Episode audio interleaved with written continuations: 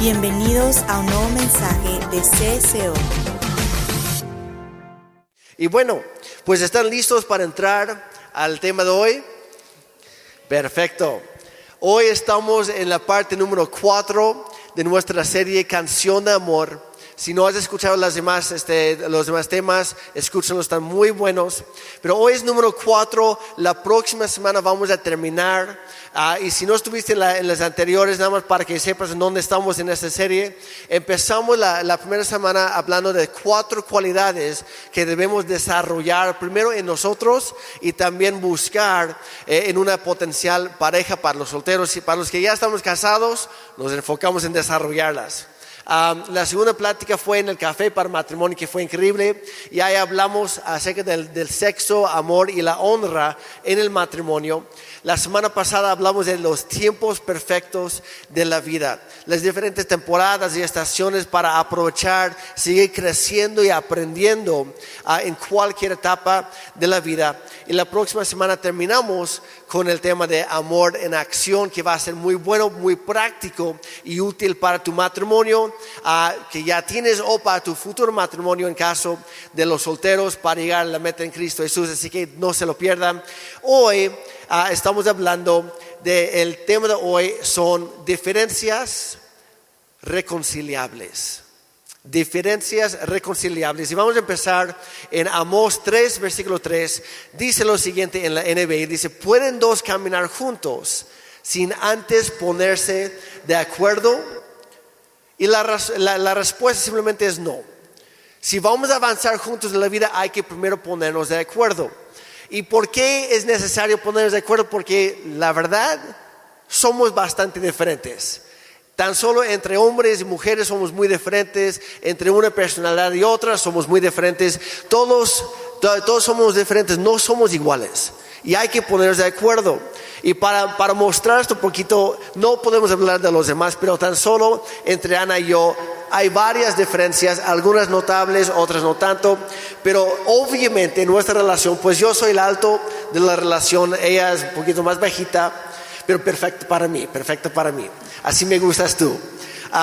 ella es hermosísima y pues yo más o menos, yo, yo me casé con ella y con eso estoy feliz. Jeremy es muy blanco, él es canadiense, él es muy blanco, yo soy latina, me encanta la música. Yo puedo desayunar salado, a mí me gustan los chilaquiles, me gustan, yo no sé si son como yo, la salsita de huevo, me gusta. Jeremy puede desayunar todos los días dulce. Un cerealito, unos pan francés, eh, él podría, podría unos waffles.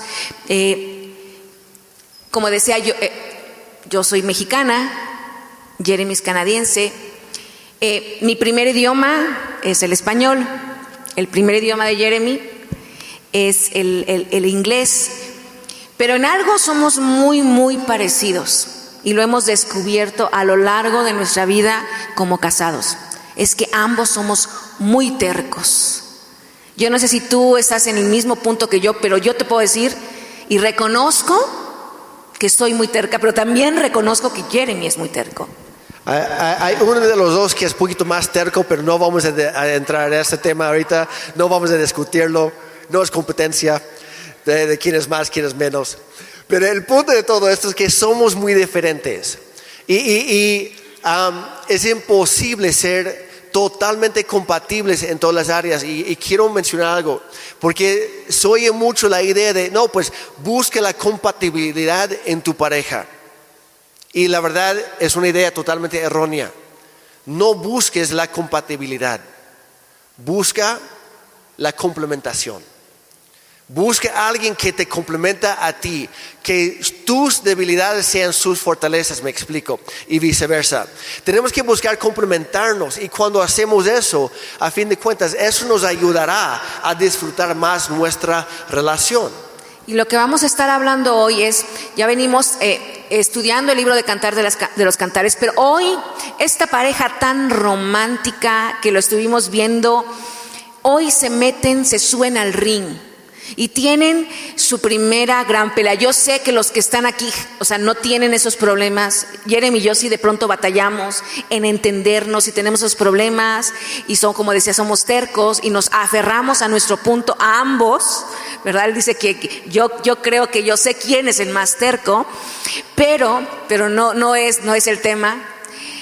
Pero quiero decirte esto, no importa qué increíble sea tu matrimonio, todo lo que tú puedas mostrar o no mostrar, lo que la gente vea o no vea, es que yo quiero decirte que puede ser el romance perfecto, pero en algún momento en tu vida, en tu relación, relación van a pelear. Y, yo hablaba con las mujeres, decía, si un matrimonio no tiene conflictos, una de dos, o están muertos o están mintiendo porque todos tenemos situaciones, pero la cuestión es cómo las superamos. Y yo no sé si ustedes, pero a mí a nosotros nos ha pasado muchísimas veces que nos metemos en peleas tan dramáticas por las cosas que no valen la pena, pequeñitas y tontas. Yo recuerdo hace algunos años y lo recuerdo porque esto nos dio mucha risa. Eso no fue un momento y nos dimos cuenta que ya estábamos peleando. Recordamos eh, a, un pastor que había compartido con nosotros y dio una frase de esas frases matadoras. Y entonces en mi mente esa frase decía de, alguna forma. Y hablando con Jeremy me dijo, no, no, no, es que la frase no era así, la frase era esta. Y le dije, no, Jeremy, yo me acuerdo perfectamente, yo lo escribí. Y me dijo, no, no, no, es que yo también lo escribí y no era así. Bueno, eso fue en el desayuno, estábamos. Entonces subo a mi cuarto y cuando veo, viene atrás de mí. Me dice, es que no, es que yo creo que no era así. Y dije, Jeremy, neta ya, o sea, sí. Me voy al baño y cuando veo que aparece me dice, no, es que no era así, yo me acuerdo. Y en ese momento nos quedamos viendo. Hoy te puedo decir, porque ese fue un, momento de risa para nosotros. Cuando recién nos casamos no eran momentos de, risa, eran momentos de verdad, de que nos peleábamos en serio. Y, y en ese momento cuando Jeremy me va siguiendo, dije, neta Jeremy, eres bien necio, bien terco. Y me dijo, eres igual. Y nos empezamos a reír.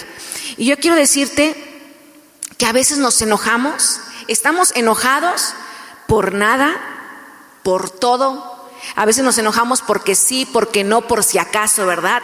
Andamos así, enojados o, hacemos eh, mucho drama de cualquier situación que a veces nos enojamos por situaciones que realmente no importan. Eh, y no van a importar al paso del tiempo, no van a importar eh, tanto. Y nuestra única nuestra única recomendación es que en tu matrimonio escojas tus batallas. Y hoy vamos a platicar sobre esto, estas, estas diferencias reconciliables. ¿Cómo peleamos? Y cuando yo hablo de pelear, no estoy hablando de golpes, no estoy hablando de, estoy hablando de cómo discutimos de maneras sanas, de maneras limpias. Y la realidad es que las parejas sanas, las parejas sanas saben pelear limpiamente luchan para salir adelante. Y como decía, no estamos diciendo, eh, hablando de ningún tipo de violencia, ni estamos hablando, ni estamos hablando de cualquier cosa que, que involucre golpes, y si esto es, esa es otra cosa totalmente diferente. Estamos hablando de esas discusiones de esas discusiones verbales o a veces no verbales cuando aplicamos la ley del hielo. Yo sé que aquí no hay ese tipo de personas. Yo sé que en, esta, en, este, en esta congregación no hay, pero en otras tal vez sí hay. Y las parejas, como decía, las parejas ah, no saludables van a pelear sucio. ¿Qué es pelear sucio? Tirarán golpes. Eh, bajos con insultos, ¿no? Y críticas, hiriendo al otro. Las parejas sanas van a trabajar para, para traer una solución a esos problemas. Las parejas que están enfermas o no sanas lucharán en el ring con tal de que uno gane y uno pierde. Y el problema es que tenemos que entender esto, iglesia, que en realidad cuando uno gana, y uno pierde, en realidad perdemos los dos porque estamos en un solo equipo, somos un solo equipo. Y aquí vemos cómo Salomón y su esposa, de esta pareja tan romántica, tan apasionada, de repente, de repente tienen su primera pelea y se suben al ring. Entonces vamos a, cantar de los cantares. A, esas alturas ya estamos en el capítulo número 5. Cada semana hemos ido a casi, casi capítulo por capítulo. Ya estamos en el 5. Vamos a empezar en el versículo 2. Y ahora es ella la que está hablando en ese momento. Ella dice, yo dormía, pero mi corazón estaba atento. Cuando oí que mi amante tocaba a la puerta y llamaba. Ahora, hay que entender que ya, ya era de noche, no sabemos exactamente qué hora, tal vez las 11 de la noche, las 2 de la madrugada, no sabemos, pero lo que sí sabemos es que ella estaba inquieta porque él todavía no había llegado a casa. Está media dormida, pero no completamente. Su corazón, su mente sigue, sigue despierta, esperando, anhelando su llegada. No llega y no llega, no llega. De repente toca la puerta y él dice, ábreme, tesoro mío amada mía, mi paloma, mi mujer perfecta. Ahora, vamos a ser honestos, ¿está bien? Cuando son las 10, las 11 de la noche o más allá, a esas horas, para los hombres, solamente hay una cosa que está en nuestra mente. No voy a pedir que levanten las manos, ya saben que es cierto. Por lo menos los hombres sabemos que es cierto, las mujeres pues ya ahora sí saben. Hay una sola cosa que en lo que están pensando.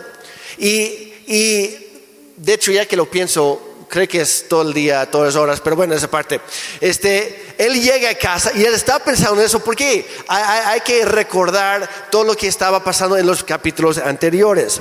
Entonces había mucho romanticismo, ah, muchos halagos, ah, el uno con, la otra y viceversa. Eh, había esa búsqueda, esa conquista en todo momento. Entonces él se quedó con esa idea, ah, pero dice, él llega a casa y quiere, quiere seguir con ese romance y él le dice a su esposa, dice, mi cabeza está empapada de rocío, mi cabello con la humedad de la noche.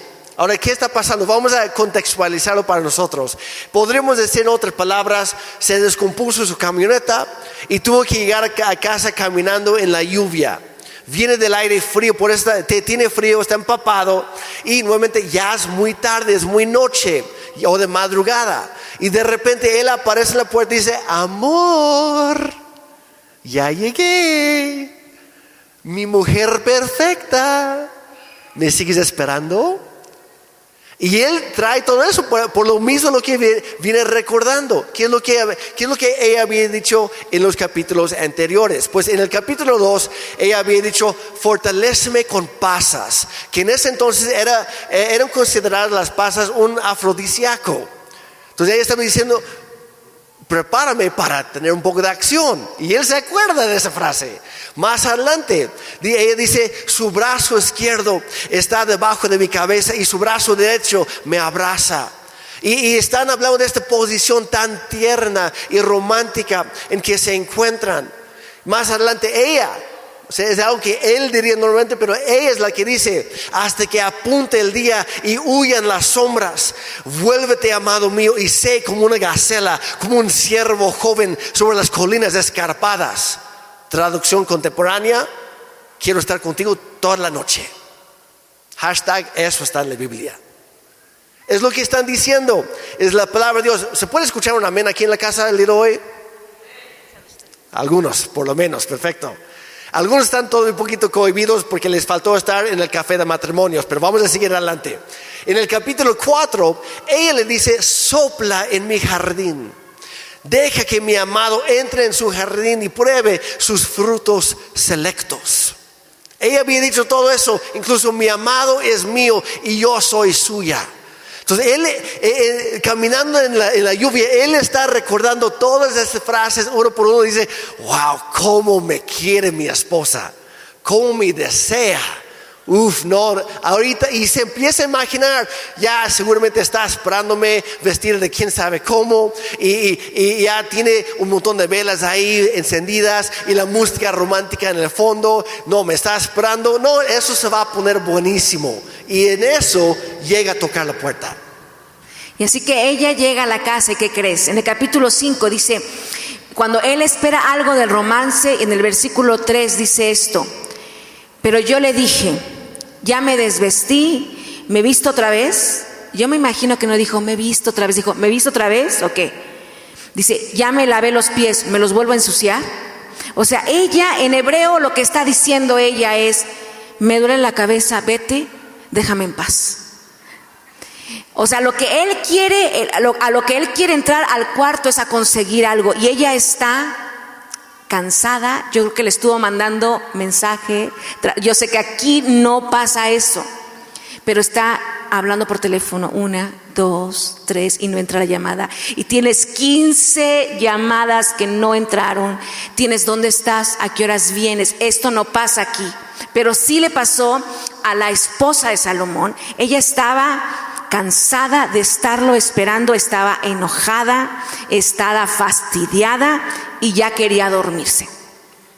Y es en esto, la Biblia dice, eh, eh, eh, uno cuando nos cuenta esto es como si él dijera, amor, Romeo está aquí. Y ella contesta, lo siento, no soy Julieta esta noche. Yo sé que no pasa aquí, yo sé que nosotros hablamos muy bonito. y hoy queremos hablar exactamente de esto de esas dos causas fundamentales del conflicto.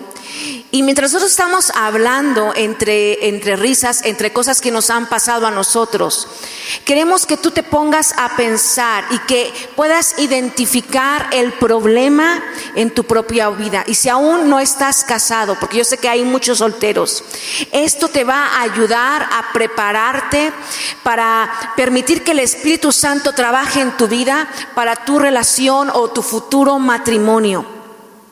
Y si estás casado, es tiempo de hablar, porque hoy vamos a hablar acerca de esto, de cómo hablar honestamente con tu esposo. Y queremos hablar de dos causas fundamentales por las que vienen los conflictos. Y la número uno, si tú estás apuntando, es esto, expectativas insatisfechas. Ahora, esto sucede de una forma u otra en cada relación a fin de cuentas, no solamente en las parejas, es siempre. Lo que pasa en esta historia es que ella está esperando que él llegue a casa, pero obviamente mucho más temprano. Pero ya es de noche, como dijo Ana, ya está bien cansada, ya está harta, ya está harta. Y está viendo su reloj y piensa, ¿dónde estará? Ya, ya le marqué 15 veces, ya le mandé 237 mensajes y no me ha contestado, ni siquiera se ha dignado de mandarme a mí un solo mensaje de texto, amor, voy a llegar tarde. Nada, capaz si anda con otra, o si no, anda con sus amigotes, pachangan, andan de pachanga o quién sabe qué, y no puedo creer que Él me está haciendo esto a mí. Él me prometió que iba a estar conmigo y ni siquiera le importa lo suficiente para que me avisen dónde anda. Y cuando uno está, yo creo que esta mujer estaba sentada viendo, viendo cómo pasaba el tiempo y de pronto escucha en la radio, Él me mintió, Él me mintió. Y yo creo que empezó a decir, sí, Él me mintió. ¿Verdad? Es lo peor que podemos hacer. Cuando estás, eh, está yo creo que esta mujer estaba en su casa y bueno, ya no decimos la del Paquita, la del barrio y todas esas, porque empezó, yo creo que ella empezó a ponerse bien enojada, bien enojada, bien enojada. Entonces de un momento está de amado mío y ven a mi, a mi, a mi casi a mi lecho de rosas y todo, lo, demás. En este momento ya está, eh, yo quiero que llegue, pero cuando llegue lo voy a matar. Le voy a dar una buena para que nunca jamás se le ocurra hacerlo otra vez. Y eventualmente él, sí llega a casa y recordando, quiero estar contigo toda la noche. Y él está buscando su esposa amorosa, pero ¿qué es lo que encuentra cuando llega? No es eso. Y la Biblia nos habla de esto porque honestamente es algo muy común y hasta se ha normalizado en el matrimonio. Y en el matrimonio hay algunas expectativas no satisfechas. Lo que él quiere o lo que ella quiere. Los recién casados después la, luna de miel es todo maravilla, pero después llegan los recién casados a su casa y de pronto ella empieza a decir, mi papá arreglaba todo, ¿no? Mi papá sí sacaba la basura. O sea, empieza a pensar, ¿verdad? Primero empezamos pensando, mi papá sí sacaba la basura. Mi papá siempre pagaba las cuentas, yo no tenía ni que preocuparme. Mi esposo no sabe arreglar nada, no saca la basura y espera que aparte de eso yo me encargue de las cuentas. Uy, entonces empieza la tensión. O por otro lado, tal vez él está diciendo, no, pues mi mamá cocinaba todo el tiempo y bien rico. Y tú te la pasas pidiendo comida para llevar porque no haces nada. O tal vez está pensando, no, pues la verdad, yo me casé contigo porque quería vivir felices para siempre con mi novia.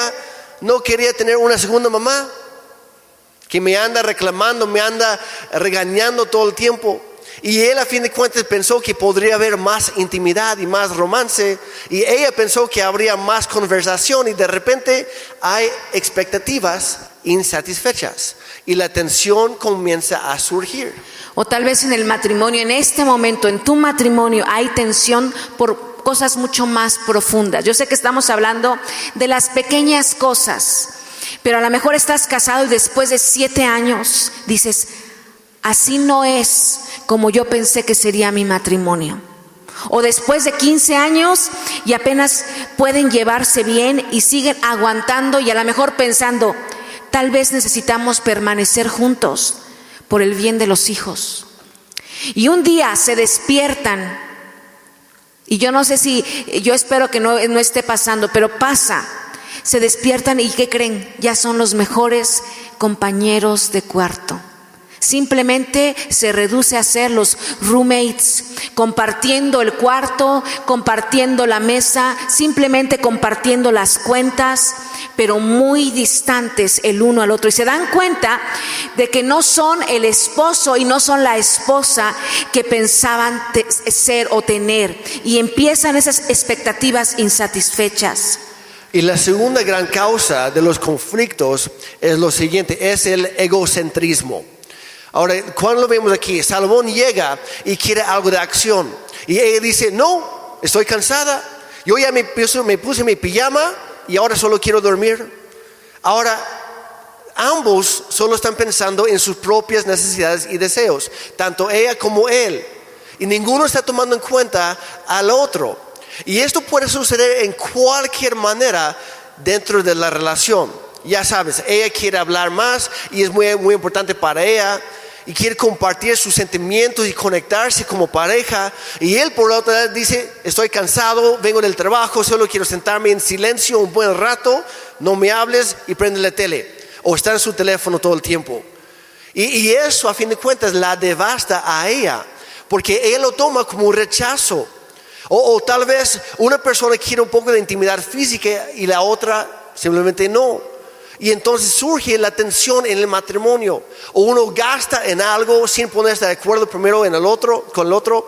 Y hay discusiones constantes por el dinero. Es egoísmo en todos los sentidos, en todas las maneras, en todos los momentos. Es lo que yo quiero. No, es que tú nunca haces lo que yo quiero. O tú nunca me tomas en cuenta. O yo te hablo y tú no me escuchas. Y, las cosas se van sumando, se van ah, incrementando. Y, y a fin de cuentas las cosas pequeñas se juntan y se vuelven cosas grandes. Y el egoísmo se cuela en la relación y de repente tenemos grandes problemas. ¿Por qué? Porque somos egocéntricos. Somos egoístas. Iglesia, tenemos que entender esto. El, objetivo del matrimonio no es la satisfacción de uno mismo. El matrimonio se trata del otro, porque el, amor da y no es exigente. Primero es, es, cómo puedo hacerte feliz a ti antes de buscar algo para mí mismo. el amor es buscar el bien del otro. Y queremos ahora hacer una pausa y hablar a los solteros. Si estás saliendo con alguien y estás peleando y peleando y peleando todo el tiempo, no es una buena señal. Y voy a hablar muy claro, porque lo hemos escuchado vez tras vez. No es normal si estás soltero, y lo he dicho vez tras vez y lo voy a seguir diciendo. No es normal, no es sano que en una relación de noviazgo y tampoco en el matrimonio haya golpes, haya groserías, haya apretones, moretones, gritos y que se rompan cosas. Esto no es sano, esto no es normal y esto no es de Dios. Si estás en una relación donde permites eso, necesitas ayuda, tienes un problema. Pero si estás en una relación donde tú eres la persona que reacciona así, también necesitas ayuda. Tampoco es normal, simplemente no es una buena señal. Y a lo mejor, y voy a decir, hemos conocido novios que duran muchísimos años de novios y no quieren casarse, no les interesa casarse. Yo como, como hablábamos, el enamoramiento dura de un día a seis meses y máximo dos años. Amar no es difícil, ¿verdad? Pero seguir amando sí lo es. Y probablemente estás en una relación simplemente por temor a estar solo. Esas son banderas rojas y no es normal. Si pelean solo de vez en cuando y, luego trabajan juntos para lograr una solución, entonces hay futuro. Yo no estoy diciendo que no pueda haber discusiones, pero cuando todo el tiempo tu vida es discutir y discutir y discutir, lo que ves es lo que hay. Hemos escuchado de verdad a muchos chicos que vienen con nosotros y, son chicos que se la pasan peleando y se la pasan peleando y luego ellos piensan, bueno, es que él tuvo una vida muy difícil, pero yo lo voy a ayudar. Lo que necesitamos es casarnos. Y te voy a decir algo, y todo va a cambiar, y te voy a decir algo, nada va a cambiar, todo se pondrá peor. O igual hay, hay, matrimonios que se le pasan discutiendo y piensan, no, pues tal vez si tenemos un hijo, las cosas van a mejorar. O, si, o tal vez estamos, estamos arruinados financieramente, ¿Por qué no tomamos unas vacaciones en las Bahamas y hablemos de nuestras finanzas ya cuando andemos de buenas ahí? Y a fin de cuentas es un ciclo vicioso, tratando de mejorar la relación sin nunca atender la raíz del problema. Es por eso que nunca se resuelve porque se queda en las cosas superficiales y nunca llegan a la raíz. Y quiero que pienses por un momento, esa es la raíz aquí. Pero en lo que estamos hablando, no caigas en la trampa de pensar, ah, este mensaje está buenísimo para mi esposa. Amor, presta atención. No hagas eso. Tú estás aquí sentado, tú estás escuchando, va para ti. Va para los dos que ambos están aquí, pero va para ti. Entonces, ¿cuál de esos dos podría ser la causa principal de tensión en tus relaciones? ¿Serán tus expectativas insatisfechas? ¿Que quieres que, que, que sean algo que no son la otra persona o las personas que están en tu vida y por lo tanto estás amargado, molesto o irritable y todavía echamos la culpa al otro. No, pues por ti yo soy así, ¿no? hay algo dentro de nosotros que nos causa actuar o hablar así. O por otro lado, en realidad la persona egocéntrica en la relación eres tú. Porque qué fácil. No, es que la verdad tú eres un egoísta, no hombre. ¿Cómo te criaron tus papás? faltó algo. Es muy fácil echar la culpa al otro. Cuesta asumir la responsabilidad, pero ¿qué creen? Para pelear se requiere dos. Si hay pleitos, si hay discusiones, es cosa de dos. Nunca solamente una persona. Entonces, yo te quiero, yo yo te quiero retar hoy. Acepta esta enseñanza para ti mismo. Y después en pareja hablen abiertamente y digan, ¿sabes qué? Hoy me di cuenta, yo soy el problema en esta área. Ese soy yo, perdóname, ayúdame a cambiar. Y luego permitan los dos que el Espíritu Santo los lleve a un lugar mejor en su relación. Y quiero que vayamos al versículo 3 nuevamente. Y voy a, voy a recordar lo que ella dijo. Dice, ya me desvestí me visto otra vez, ya me lavé los pies, me los vuelvo a ensuciar. Y luego en el versículo 4, sin razón inexplicable, mira lo que dice ella. mi amado metió su mano por la abertura de la puerta y se estremecieron por él mis entrañas. O sea, decía, mi corazón eh, comenzó a latir con fuerza por él. Eh, espera un momento, Ana, por favor, porque eh, en el versículo 3, lo que acabas de leer, ella quiere que él se vaya y se muera por ahí en algún lugar abandonado. Y el versículo 4 ya va corriendo, está tratando de abrir la puerta, pero no puede y de repente dice que su corazón de ella latió muy fuerte por él. E, en un momento ella no quiere tener nada que ver con él. Y en el siguiente ella está emocionada por verlo, está enamorándose nuevamente. Y, hombres, quiero un poco de solidaridad por un momento, por favor, no me dejen solo aquí. Pero por lo menos a los hombres nos confunde esto, sí o no. Gracias, hombres, gracias. Nos confunde.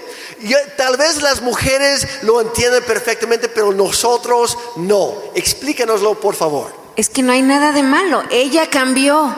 Esto es normal. No hay motivo por cual. La, cosa es que este, este Salomón no agarró la onda. Simplemente ella no quería, pero después sí quería. Y ella no, no, no quería, luego sí quiso. ¿Y qué hay de malo en eso? O sea, eso pasa. ¿Verdad, mujeres? Eso pasa. Nada en absoluto hay de malo. Ella simplemente cambia su opinión. Y mira lo que dice en el versículo 5. Yo me levanté para abrir a mi amado. Ella se levanta. Y dice, y mis manos destilaban mirra, o sea, se perfumó y mis dedos mirras líquidas sobre las manecillas de la cerradura. Ella cambia de parecer y va corriendo y le abre la puerta, pero en sus manos lleva mirra, esta fragancia que era una fragancia romántica para recibir a su esposo. Y luego, ¿qué sucede? Mira el versículo 6, dice, le abría mi amado, pero ya no estaba allí se había marchado y tras su voz se fue mi alma. esto en otra traducción dice, se desplomó el se me desplomó el corazón. Lo busqué y no lo hallé, lo llamé y no me respondió.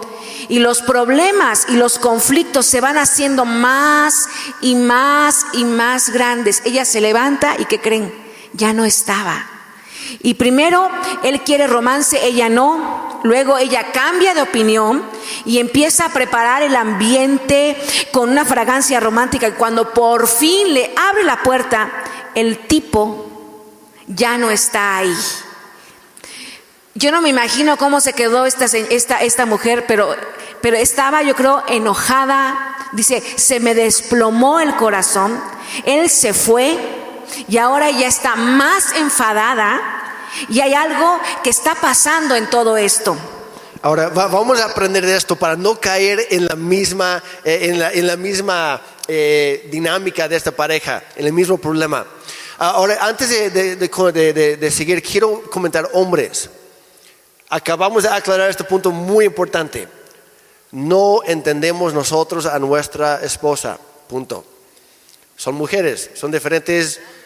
Vamos a amarlas no deje de tratar de entenderla, es, asunto de Dios. Él la, hizo, ya es, su, problema.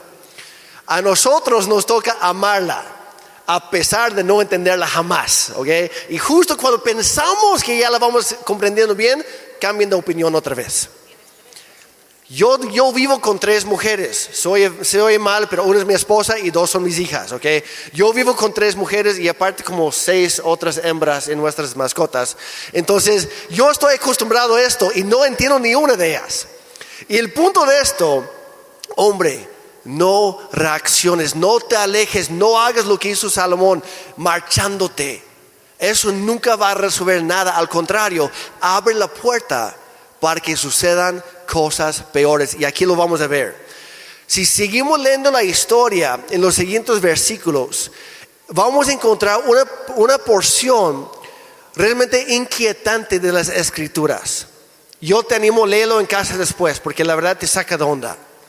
Y nos muestra la fría realidad de lo que sucede cuando actuamos en enojo.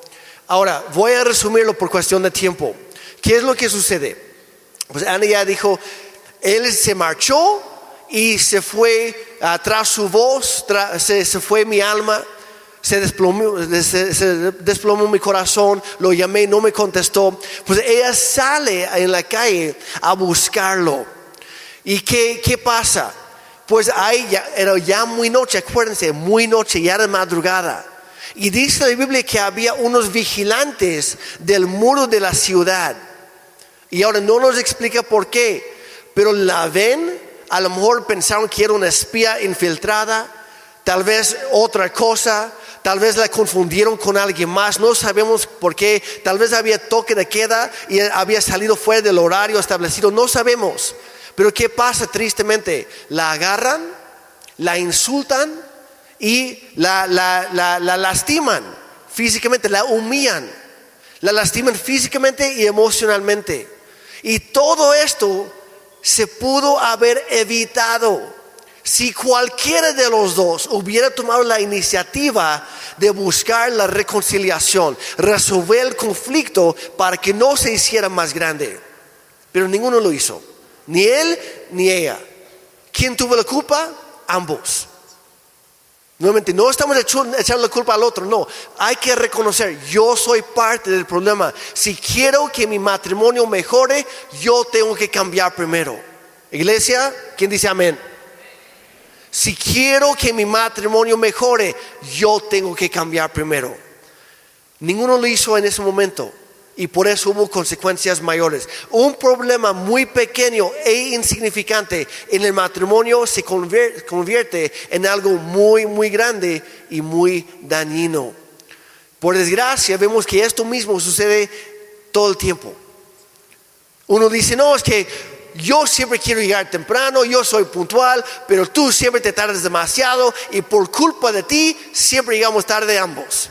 O ella compró algo, no me dijo primero y ahora hay desconfianza en el matrimonio. O, o, uno hizo algo mal y nunca pidió perdón, nunca se disculpó y ahora hay más tensión. Y algo muy, muy pequeño que no se controla, no se atiende, no se resuelve se convierte en algo muy, muy grande. Ahora tendemos a pensar por naturaleza humana, cuando peleamos como pareja, que nuestro esposo o esposa es nuestro enemigo. Quiero aclarar eso, nuestro cónyuge nunca es el enemigo. La Biblia dice que no luchamos contra sangre y carne, sino contra poderes y principados de este mundo de tinieblas. Lo dice en Efesios 6:12. Y dice que si caemos en la trampa de pensar que él o ella es nuestro enemigo, descuidamos y desprotegemos de nuestra pareja. Y de repente el enemigo real llega y la lastima a ella o a él. Y podría dañar seriamente la relación a largo plazo. Iglesia, nuestra pareja no es nuestro enemigo. Y necesitamos trabajar en equipo, necesitamos saber que estamos del mismo lado de la mesa, en el mismo equipo. No luchamos por la victoria, sino luchamos por la solución de los problemas. Y si dejamos que algo pequeño no, no sea resuelto, puede convertirse en algo devastador con el tiempo. Yo quiero que te vayas con esta, esta frase. Los problemas pequeños que no enfrentes hoy serán gigantes en tu vida el día de mañana. Y queremos ser muy, muy prácticos. ¿Por qué no debemos solo adquirir, verdad? No venimos aquí solamente a adquirir conocimiento, no venimos a, llenarnos la cabeza de, cosas, sino venimos a poner en práctica la, la Biblia. El corazón en el cielo, pero los pies bien plantados en la tierra. Vivir una vida espiritual práctica cada día. ¿Cómo podemos aplicar lo que la Biblia nos dice, los principios que Dios nos está dando a nuestra vida para llegar cada día? Dice la Biblia que tenemos que llegar a ser como Cristo. Y queremos darles tres ideas muy rápidas sobre cómo resolver conflictos. Y son muy sencillas. Pero yo creo que te van a ayudar si las aplicas en tu matrimonio, pueden transformar la manera en cómo nos, relacionamos con los demás, en tu matrimonio y también con Dios. Y, vamos a hablar tres, tres principios, tres promesas para resolver el conflicto. Número uno, responderé, no reaccionaré. ¿Qué significa esto? Es decir, yo me comprometo a responder por el Espíritu de Dios que vive en mí, en lugar de reaccionar en mi carne, por mi naturaleza humana. En lugar de simplemente andar gritando, gruñendo o contestando mal al otro, voy a dejar que el Espíritu Santo me guíe en una respuesta apacible. Dice en Proverbios que la, la respuesta apacible o la blanda respuesta, dice en otra versión, quita la ira o calma el enojo. Si tú te enojas, si tú le gritas, ¿qué pasa? El otro grita más fuerte y no se resuelve nada. Es imposible, es imposible discutir con una persona que se rehúsa a subir el volumen o la intensidad. Es imposible. Inténtenlo. Aquí va la tarea para la semana. La siguiente vez que hay algún pleito, alguna discusión, procuren discutir en susurros. Y van a ver que no se va a escalar el conflicto. Solo inténtenlo. Es decir, no voy a reaccionar de acuerdo a cómo me siento en el momento. Que realmente es lo que parece haber hecho Salomón. Él, ¿qué hace? Se va enojado en lugar de persistir en la reconciliación. Y Pablo escribió, el, el apóstol Pablo escribió a los romanos, capítulo 12, 21, dice, no te dejes vencer por el mal. Al contrario, vence el mal con el bien. Es, es ser contra cultura a veces contraintuitivo. Eh, eh, es decir lo que no tenemos ganas de decir y no decir lo que sí queremos decir. Es no hacer lo que tenemos ganas de hacer y sí hacer lo que no tenemos ganas de hacer. ¿Me explico? No, no, no, es actuar en contra de nuestros sentimientos carnales. Tenemos que tomar la decisión de no dejar que nuestros sentimientos, que son tan inestables, nos ganen. Debemos escoger tener dominio propio, que por cierto es un fruto del Espíritu Santo. Es mostrar que el Espíritu de Dios vive en nosotros. Vamos a hacer algo bueno, algo positivo, incluso cuando no sentimos hacerlo. Y no solamente hacerlo, sino también hablar cosas buenas. Hay un proverbio antiguo que dice, no abras los labios si no estás seguro que lo que vas a decir es más hermoso que el mismo silencio. Si no tienes nada bueno que decir, no digas nada, comente el clima.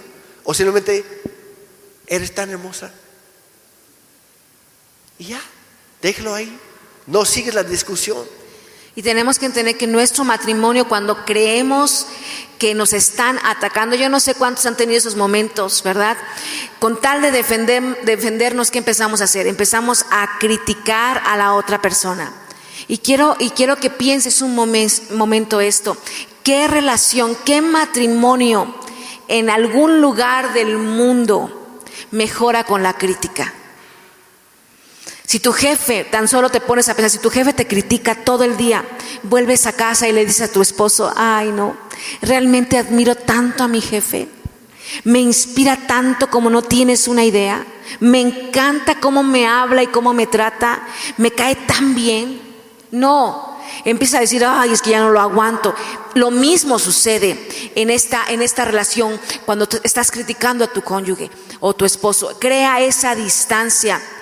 Si tu mejor amigo te critica, adivina qué, deja de ser tu mejor amigo. Y en el matrimonio, yo no sé por qué tendemos a, tendemos a pensar que criticarnos en realidad ayudará a mejorar las cosas. Lo que hará es, va a empezar a empeorar lo que, lo que estamos pasando. Y la Biblia nos dice qué debemos hacer. Hombre, se nos dice que amemos a nuestra esposa y que no seamos duros con ella. No tenemos todos los versículos ahorita, pero están ahí el martes cuando vienen al grupo de hombres, aquí ahí te lo paso. La Biblia también nos dice que seamos considerados con ella, que la tratemos con honra y con delicadez que la tratemos como coheredera de la gracia de Dios, que la amemos, que la valoremos. Y a nosotras nos dice que respetemos a nuestro esposo. Pero yo te voy a decir esto. También la Biblia nos dice que nos sometamos los unos a los otros en amor. Yo como decía, las mujeres somos, dice la Biblia, la ayuda idónea. Pero a muchos, muchos piensan, la ayuda idónea va corriendo, ¿verdad? Atrás de, del hombre. No, dice que en, el hebreo lo que significa es la eser kenekdo, un salvavidas al lado de él. Y es en esos momentos, para eso estamos, ¿verdad? Que das un consejito y dices, creo que esto no me está gustando, ten cuidado con este amigo. Y hombres, escuchen, escuchen, tomen consejo también. La Biblia nos dice que nos sometamos en amor unos a otros. Nosotras no vamos a cambiar a nuestro esposo, nosotros no podemos cambiar a nadie. Nosotras no somos salvadoras de nadie. Lo que sí debemos hacer, y nos habla la Biblia, es orar por nuestro esposo. Tu oración puede o no cambiarlo a él, pero yo te aseguro que tu oración siempre te va a cambiar a ti. Y no vamos a reaccionar eh, conforme a la carne, sino que vamos a responder conforme al Espíritu. Número dos, me concentraré en lo bueno y no en lo malo. Y quiero que vayas conmigo a Filipenses 4:8. En la parte B dice, concéntrense en todo lo que es verdadero, todo lo honorable, todo lo justo, todo lo puro, todo lo bello, todo lo admirable. Piensen en cosas excelentes y dignas de alabanza. Y muchas veces lo tomamos, yo soy hija de pastores, y siempre nos decían, piensen todo lo bueno. Fíjate lo que estás hablando. Pero cuando lo traemos a nuestro matrimonio, aplica igual. Empieza a recordar las cosas buenas que te enamoraron de tu esposo. Y me encanta lo que escuché de la esposa de Billy Graham, este gran predicador. Se llama Ruth, Ruth Graham. Y dice que él viajaba predicando el Evangelio por lo menos siete meses al año. Y una vez un periodista la vio y le dijo, Ruth, ¿te puedo hacer una pregunta? Dice, ¿no te molesta que tu marido eh, siempre esté de viaje? Y dice que ella se quedó pensando y ella pudo haber dicho sí. O sea, él es el estrellita, ¿verdad? A él todo mundo lo busca. Él eh, eh, es muy difícil, yo me quedo con los hijos. Él nunca está aquí. Pero ella se queda pensando y le dice, Cinco meses con Billy es mejor que doce meses con cualquier otro hombre en la tierra. Ella decidió centrarse en las cosas buenas y esto es lo que hace empieza a ser la esposa de Salomón, empezó a pensar y empieza a describir los rasgos de su esposo, lo que a ella le gusta, y este sería, mujeres, hoy estoy hablando a las mujeres, un buen ejercicio hoy. Empezar a centrarte en lo que te enamoró. Porque como yo digo, nadie dijo, ay, acabo de conocer a un chico y quiero que me voy a casar con él. ¿Y cómo es? Bien aburrido. Feo como él solo. De verdad, cuando repartieron los dones de la, de la belleza, no estuvo él, en la, le tocó lo último. No, ¿te acuerdas cuando, cuando te enamoraste? Dijiste, es el hombre más increíble. Es el hombre más simpático, me hace tanto reír, amo cómo se ve, amo sus ojos, aunque hoy digas no puedo, no, puedo ni verlo a los ojos, pero en ese momento amaba sus ojos. Yo no sé, es una buena, eh, un buen ejercicio. El problema es que tenemos que entender mujeres y hombres. No importa con quién estés casado, no importa qué tan increíble o qué maravilloso o, qué, no importa. Pero la persona con la que estás no cumplirá el 100% de tus expectativas. Nunca, jamás, esto es imposible. Ningún ser humano puede satisfacer todas tus necesidades. Solo Dios puede satisfacer todas. Y, y, como decían, es un buen ejercicio tanto para las mujeres como para los hombres centrarnos en lo positivo, lo bueno, volvernos a enamorar de ellos como al principio, pero no solamente pensarlo, también hay que hablarlo. Y voy a decir, eh, es un secreto para las mujeres, cuando ustedes nos hablen y nos comenten las cosas que, las cosas en lo, que no sé, que les caemos bien o que, que les agradamos o lo que sea, eso es afirmación, es admiración para nosotros y eso nos llena como ninguna otra cosa. La crítica hace lo opuesto. Y los hombres, de la misma manera, aprendamos a hablar lo bueno, no criticar. La crítica resta, los cumplidos, los halagos suman. Entonces, si, si obviamente todos queremos ser ah, satisfechos del 100% de todo, pero si queremos el 100% y nuestra pareja solamente nos da el 80%, pues obviamente nos quedamos pensando en el 20 faltante, ¿verdad? Y es lo que hace muchas personas necias y tontas. Ven el 20% en otra persona. O sea, tengo el 80 aquí con mi esposa, pero me falta el 20. Ah, ella sí tiene el 20. O él sí tiene el 20. ¿Y qué hacen? Cambian el 80% de su cónyuge por el 20% de otra persona solo para terminar increíblemente insatisfechos, mucho antes, mucho más que antes. Porque literal dejaron el, 80 por conseguir 20. Y, no, tenían no tenían idea de lo bueno que lo tenían hasta haberlo perdido. Iglesia, no, no arrojes a la basura todo el paquete por una cosita que no te gusta.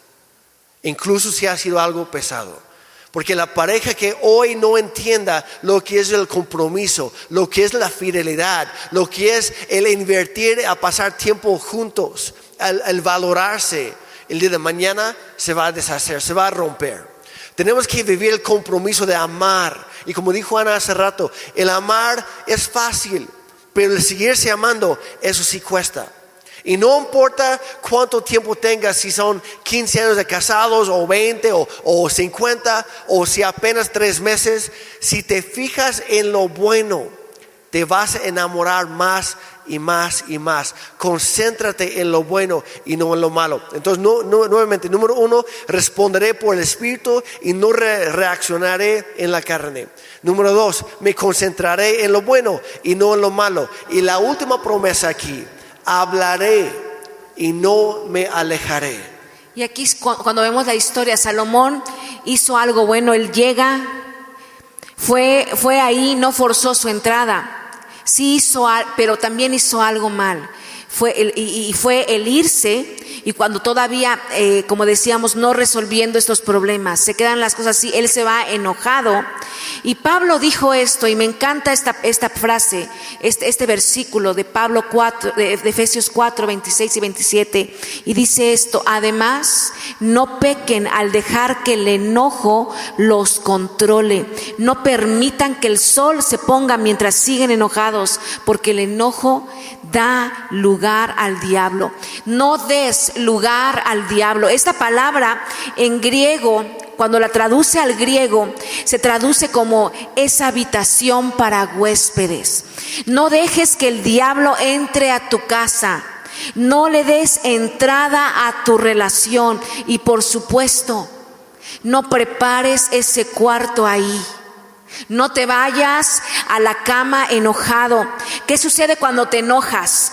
y, es hora de dormir. Yo no sé si ustedes, a nosotros, si nos ha pasado, a ustedes yo sé que no, pero nos, pasa de pronto. Te vas a la cama y ¿qué haces? Espalda con espalda, cada quien mirando a un lado de la pared. Silencio absoluto. Y hay reglas, yo sé, no escritas, pero son reglas, ¿verdad? Que ni, ni, ni hables, ni toques, porque hay una línea invisible y cuando, y cuidado si, si, si, se ocurre poner el pie, el pie se mete al territorio enemigo y los dedos de los pies se tocan, se desata la tercera guerra mundial y el diablo está disfrutando en su cuarto de huéspedes. Él está feliz en tu casa.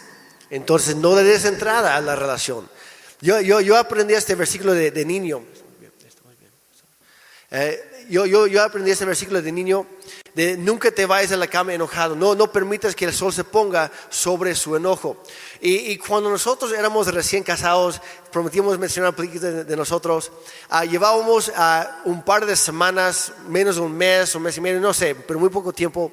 Y yo reconozco, yo hice algo, no voy a entrar en detalle, pero yo hice algo que lastimó a Ana. Yo, yo me descuidé, descuidé nuestra relación. Uh, yo me estaba acostumbrado, digamos, de dejar de ser soltero y ser uh, un hombre fiel y uh, casado. Y, y- y por, no, no, fue, no fui infiel, pero en ese de que tengo que cuidar mis ojos, mis miradas, este, tengo que concentrarme únicamente en mi esposa porque es lo que le prometí, ¿verdad? Cuando nos casamos, etc. Los hombres sa- saben de lo que estoy hablando. Hay que cuidar esas pequeñas cosas. Yo no lo hice al principio y, y la verdad yo tuve la culpa. Y Ana, Ana me cachó, se dio cuenta, pues ¿qué hace? Llegamos al departamento de que- que- donde vivíamos en ese momento y se encierra en, la- en el cuarto, cierra la puerta, le pone, le pone llave y me dijo, no me hables, no, no, no quiero verte, ya. Tenemos otro cuarto, la sala o en el piso, no me importa, pero vete a dormir en otro lado. Y yo le dije, no, amor, vamos a, vamos a, resolver esto. Yo tuve la culpa, lo reconozco. Sí, sí tuviste la culpa. Y mereces estar afuera. Sí, merezco estar afuera, pero abre la puerta, vamos a platicarlo. No, no me importa, mañana platicamos. Digo, y yo saqué este versículo. No, porque la Biblia dice, no permitan que el sol se ponga sobre su enojo. No, no metes en cara la Biblia y de eso le digo, amor, no soy yo, lo, dice Dios. Y sí, tienes razón, yo tengo la culpa. No estoy tratando de esquivar la culpabilidad o la responsabilidad que yo tengo, lo reconozco. Pero es más importante en nuestra relación que quién tuvo la razón. Y vamos a pensar y actuar a largo plazo. Y gracias a Dios, después de tres, cuatro horas, y no estoy exagerando, más o menos como a las 3, 4 de la mañana me abrió la puerta. Y no dejé que ella se durmiera y yo tampoco me dejé vencer por el sueño. Ahora yo también sé que hay cosas que sí enojan. Sí. Yo- podemos hablar de cosas nosotros tan tan sosas, porque eso fue cuando éramos recién casados. Y yo siempre cuando me toca hablar con, recién casados, siempre les digo esto, escojan sus batallas. No todas las cosas valen la pena pelearlas, porque uno se desgasta. Hay cosas que sí tenemos que arreglarlas. Pero yo sé que hoy tú estás sentado aquí y a lo mejor no son esas cosas sosas. Y a lo mejor son cosas más profundas. Pero Dios tiene la solución. Dios puede traer esa, esa solución. Simplemente es aprender. Y, voy a decir esto, esto es de dos. Que los dos quieran resolver sus diferencias. Entonces tenemos que aprender a controlar nuestras emociones y enojos, que no nos controlen a nosotros. Debemos comprometernos a hablar de estas cosas, de trabajar juntos para resolverlos, de reconciliarnos. El, el prometer, no me voy a alejar, punto. Yo le dije cuando, nos casamos, le dije, Ana, en nuestro hogar, yo me voy a casar contigo, pero con una condición. Me puso a condiciones. No, no es cierto. Dije, no, voy a poner una regla. No era una condición, era una regla. Dije, vamos a comprometernos a esto. Jamás en nuestro hogar vamos a decir, a pronunciar la palabra de divorcio. No es opción. Pase lo que pase, no es opción. Vamos a comprometernos a, a reconciliarnos, cueste lo que cueste. Estamos en un pacto, lo cual es duradero y trae unidad. Entonces, sí, sí, todos vamos a pelear o discutir en algún momento, pero la forma en la que peleamos de- determinará la fortaleza o la debilidad de nuestro matrimonio. Responderé y no reaccionaré. Me concentraré en lo bueno y no en lo malo. Hablaré y no me alejaré. Y solamente vamos a darles una idea de cuando hables con tu esposo o con tu esposa y quieres disculparte, no exageres. Y voy a decir algo que nosotros siempre hablamos, porque eso lo pusimos desde un principio. Nosotros no decimos nunca y siempre. ¿Cómo? Es que tú nunca me haces caso. Tú siempre me ignoras, ¿verdad? Porque eso no es cierto. Y a, veces tomamos esa palabra de nunca y siempre. Eso no se dice. Siempre decimos, siempre te amaré, pero nunca decimos, o nunca decimos nunca, de, de nunca, nunca, nunca estás para mí, porque sí ha estado para ti. Y yo oía a un periodista inglés y él decía esto y esta frase me retumbó. Decía, habla cuando estés enojado y pronunciarás el mejor discurso que lamentarás toda tu vida. Probablemente estás en un momento con tus amigos, hombre, voy a hablar del lado de las mujeres, ¿verdad? Y de pronto eh, ella te dice, ¿sabes qué? No me gustó lo que dijiste, no me gustó lo que hablaste. Por favor, no contestes esto, porque esto es muy común. Ay, si era broma, ¿cómo te pones así por una broma? Es una tontería. Oh, ya estábamos bien ¿Qué quieres ahora? ¿Empezar a pelear? Yo sé que esto no lo dicen aquí, pero por si le escuchan, por favor, díganle que no hablen así. O, está bien, lo siento, ¿ya estás contenta? O, ay, sí, sí, siempre tienes la razón. O la típica, ¿qué pasó? ¿Estás en tus días? Y otra cosa que jamás se dice, hombres, jamás se dice, esto es, esto es lo peor que pueden decir, porque nos ofenden a nosotros, pero donde nomás nos duele. Dicen, qué cansada eres, eres igual que tu mamá. O yo no soy como tú, tú haces muchas cosas y yo no te digo nada. Esto no se dice. Y no resuelva nada. ¿Qué es lo correcto? Es asumir la responsabilidad. No, no fingirlo, no nada más decir, ay, perdón. No, como decir, tiene que ser de corazón. Voy a decir algo, nada se va a resolver si no hay humildad, si no hay arrepentimiento. Es decir, lo siento, no tuve que haberlo hecho, tienes razón. Estoy consciente de lo que hice y del dolor y del daño que yo he causado te prometo que no nos vuelvo a hacer. Y si en algún momento te sientes mal o algo que yo hago te confunde, por favor dímelo. Te pido perdón por lo que hice y quiero que todo lo que hagamos a partir de ahora sea para mejorar la relación. Y luego, hombres, respalda tus palabras con los hechos. Porque si no lo haces y siempre lo mismo que crees, no te va a creer. Y voy a decir algo, no tiene por qué creerte es la verdad. Hombres, un hombre vale lo que vale su palabra. Si tú prometes algo, y sí, todos tenemos nuestras luchas, todos tenemos nuestras fallas, pero haz todo en tu poder para cumplir con tus promesas, pidiendo la ayuda de Dios y, es, siendo ah, intencional y dispuesto para cambiar lo que tienes que cambiar, hombre. Entonces es para todos, tanto hombres como mujeres. Número uno, acepta el error para mejorar la relación, acepta el error empatiza con la otra persona, luego aporta soluciones, no solo críticas, no solo quejas, no resuelve nada, aporta soluciones. Luego haz que se siente cómoda la otra persona de hablar de lo que sea, sin críticas, sin regaños, sin miradas. Recuerda en todo momento, somos un equipo. En el matrimonio somos un equipo. Y entonces, ¿qué es lo que sucede con Salomón y con su esposa? Ya para terminar. Él vuelve a aparecer. Se perdonen el uno al otro porque ambos tenían una parte de la culpa. Se reconcilian. Y en los siguientes versículos vemos cómo su relación va de buena a no tan buena.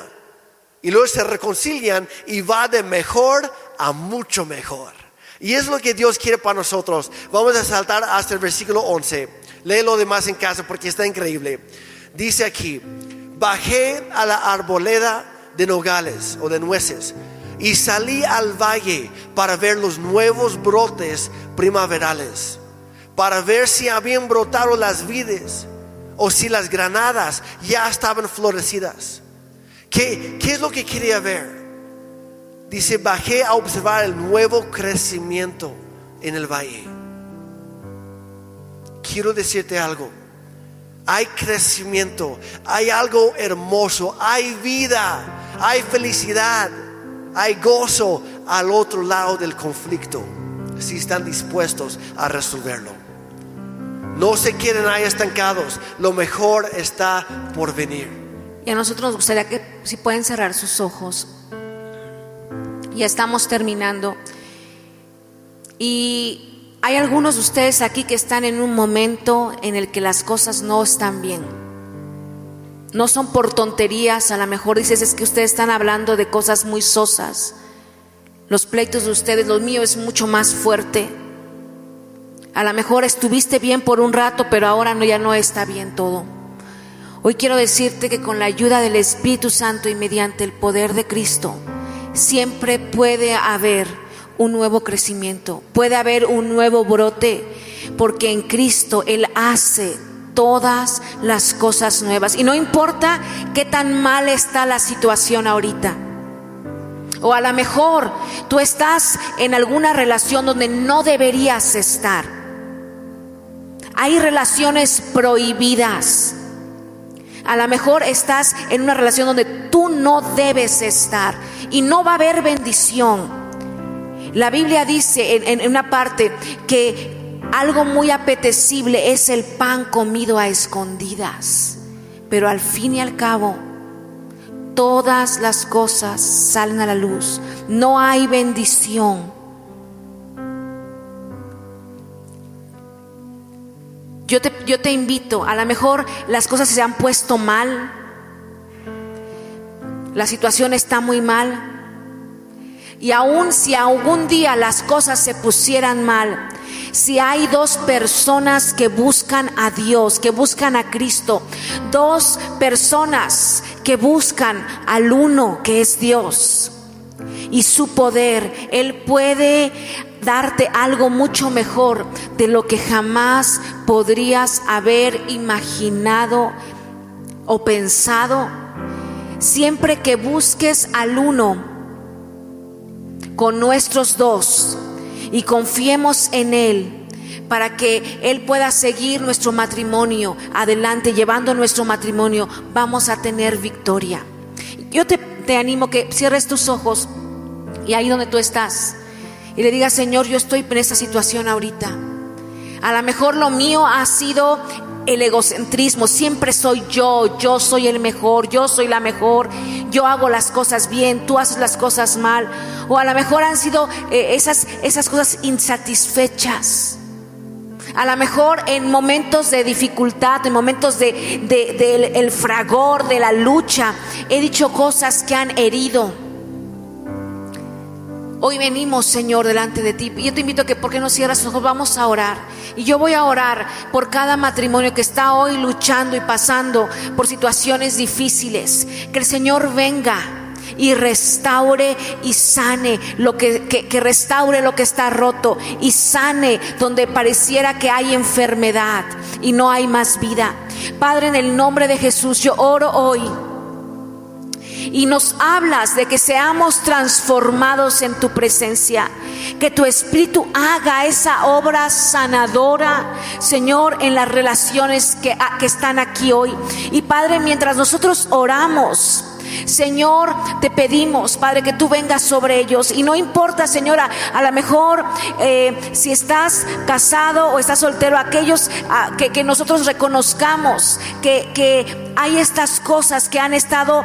Eh, eh, luchando en nuestra relación. Señor, a lo mejor son esas ah, cosas insatisfechas, Padre algunas expectativas no cumplidas, a lo mejor e-, ese egocentrismo. Y tú empiezas a decirle al Señor, Señor, yo reconozco que no puedo cambiar a nadie. Yo reconozco que he hecho todo lo que he podido hacer para que mi esposo o mi esposa cambien y no he conseguido nada. Pero hoy, Señor, yo me presento ante ti, yo lo presento ante ti, pongo mi relación delante de ti.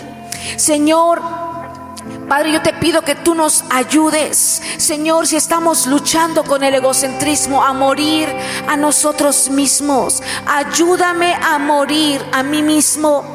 No quiero que se trate de mí. No quiero, Señor, que sea todo acerca de mí. Quiero que sea, Señor, que tu espíritu entre y que bendiga, Señor, nuestra relación. Yo te pido, Padre, que vengas sobre cada matrimonio y que sanes lo que está, Señor, enfermo, que restaures lo que está roto, que traigas, Señor, esos nuevos brotes, ese nuevo amanecer. Padre, que todo, Padre, lo que nosotros hagamos y veamos, podamos ver, podamos ver el cumplimiento de tus promesas en nuestras vidas. Yo te pido, Padre, por la vida de cada matrimonio y aún, Señor, Señor, por estos, esos frutos del amor en nuestra relación. Yo oro por nuestros hijos.